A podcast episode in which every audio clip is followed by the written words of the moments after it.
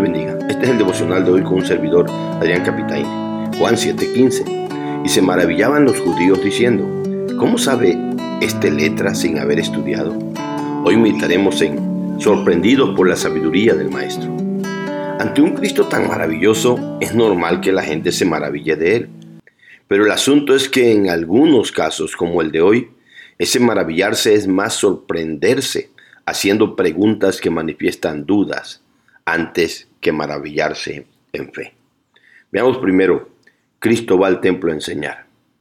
Verso 14. A la mitad de la fiesta subió Jesús al templo y enseñaba. Después de que Cristo fuera a la fiesta de los tabernáculos y anduviera secretamente sin darse a conocer por prudencia, ahora lo vemos a la mitad de la fiesta después de tres o cuatro días de estar en Jerusalén porque la fiesta duraba ocho días. Así que el Señor Jesús subió al templo y empezó a enseñar. El, templo estaba en una parte alta de Jerusalén, por eso dice que subió. Y siendo todo un maestro empezó a enseñar. Esto siempre lo hacía por donde quiera que iba y de manera especial en las sinagogas los días sábados. Segunda cosa, los judíos se sorprendieron. Verso 15, primera parte, y se maravillaban los judíos esta reacción de los judíos se dio después de que escucharon la enseñanza de Cristo, porque el verbo enseñaba en el original da a entender que en esa ocasión el maestro enseñó una doctrina sistematizada, dando a entender que por eso y por la autoridad y elocuencia con, lo que, con la que lo hacía, dejó sorprendido a los judíos, los cuales ya habían andado preguntando, ¿dónde está aquel? Y ahora encuentran a aquel que ya lo habían oído antes, solo que ahora lo escuchan que enseñaba en el templo. Esa es la razón de su sorpresa, de su asombro, de ese maravillarse lleno de preguntas. Pues no cualquiera podía llegar al templo y enseñar a menos que tuviera el derecho y el permiso de las escuelas teológicas de Jerusalén, las cuales eran Hilel y Shammai.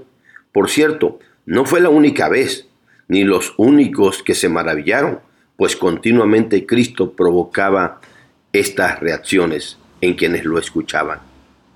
Tercer cosa, su pregunta es diciendo, ¿cómo sabe este letra sin haber estudiado? Verso 15, segunda parte.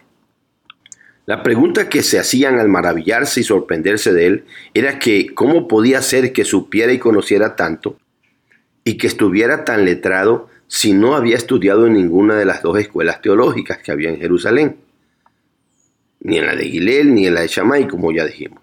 Para estos judíos que pensaban que Jesús no había estudiado, les resultaba sorprendente que estuviera tan letrado y enseñara de manera tan maravillosa.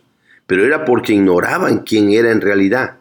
Recordemos que a los 12 años a Jesús lo encontraron José y María en el templo con los doctores de la ley, quienes lo oyeron y le preguntaron y quedaron maravillados por sus respuestas tan llenas de inteligencia.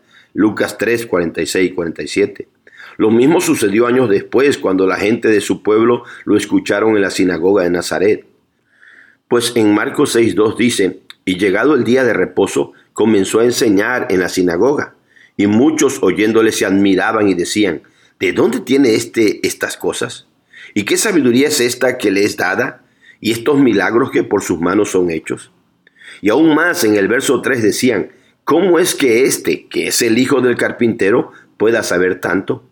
La razón de sus preguntas era porque tristemente no sabían que Jesús no era hijo del carpintero, sino que era el Hijo de Dios y por lo mismo lo sabía todo. Veamos las lecciones prácticas. Aprendamos de Cristo, pues él iba al templo a enseñar y sabía que era una oportunidad especial, pues a la mitad de la fiesta habría bastante gente ahí, así que era el tiempo y el lugar propicio para enseñar las Sagradas Escrituras. Así igual nosotros. A veces nos tocará hablar y enseñar, pero otras veces escuchar y aprender. Pero vea, al templo se va con propósitos correctos, no a perder el tiempo.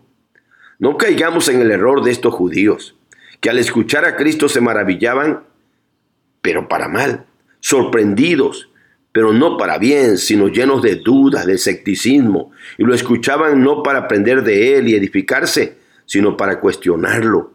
Nunca hagamos nosotros lo mismo. Mejor admiremos y maravillémonos de su doctrina, de su palabra y enseñanza, porque Cristo enseña y enseñaba como quien tiene autoridad, no como los escribas. Así lo describe Mateo 7, 28, 29. Hermano, hermana, tú y yo y todos los cristianos somos llamados a predicar, a proclamar, a enseñar las escrituras, el Evangelio y la sana doctrina. Y lo debemos hacer nunca con el propósito de que la gente se admire y maraville de nosotros, pero sí que se maravillen del Evangelio que proclamamos y de ese Dios poderoso, que es quien nos comisiona y nos capacita con su espíritu y sus dones para poder hacerlo. Y por último, nosotros no debemos de preguntarnos, ¿por qué Cristo sabe tantas cosas? Pues tú y yo sabemos que Jesús no es hijo de José, sino el Hijo de Dios. Él no necesitó ir a las escuelas teológicas de Hillel y Shammai, pues él crecía en sabiduría y gracia desde niño, como dice Lucas 2.52, al grado que a los 12 años dejó maravillados a los doctores de la ley. Y era porque él no era un simple hombre, sino que era y es el mismo Dios perfecto en sabiduría. Y es por eso que tú y yo sí nos debemos de maravillar. Pero como aquellos alguaciles que al escuchar predicar a Cristo dijeron en Juan 7:47, nunca jamás hemos oído hablar a un hombre como habla este. Y digamos a toda voz, qué maravilloso eres Jesús, qué linda es tu palabra. Dios le bendiga, mis hermanos. Dios les guarde.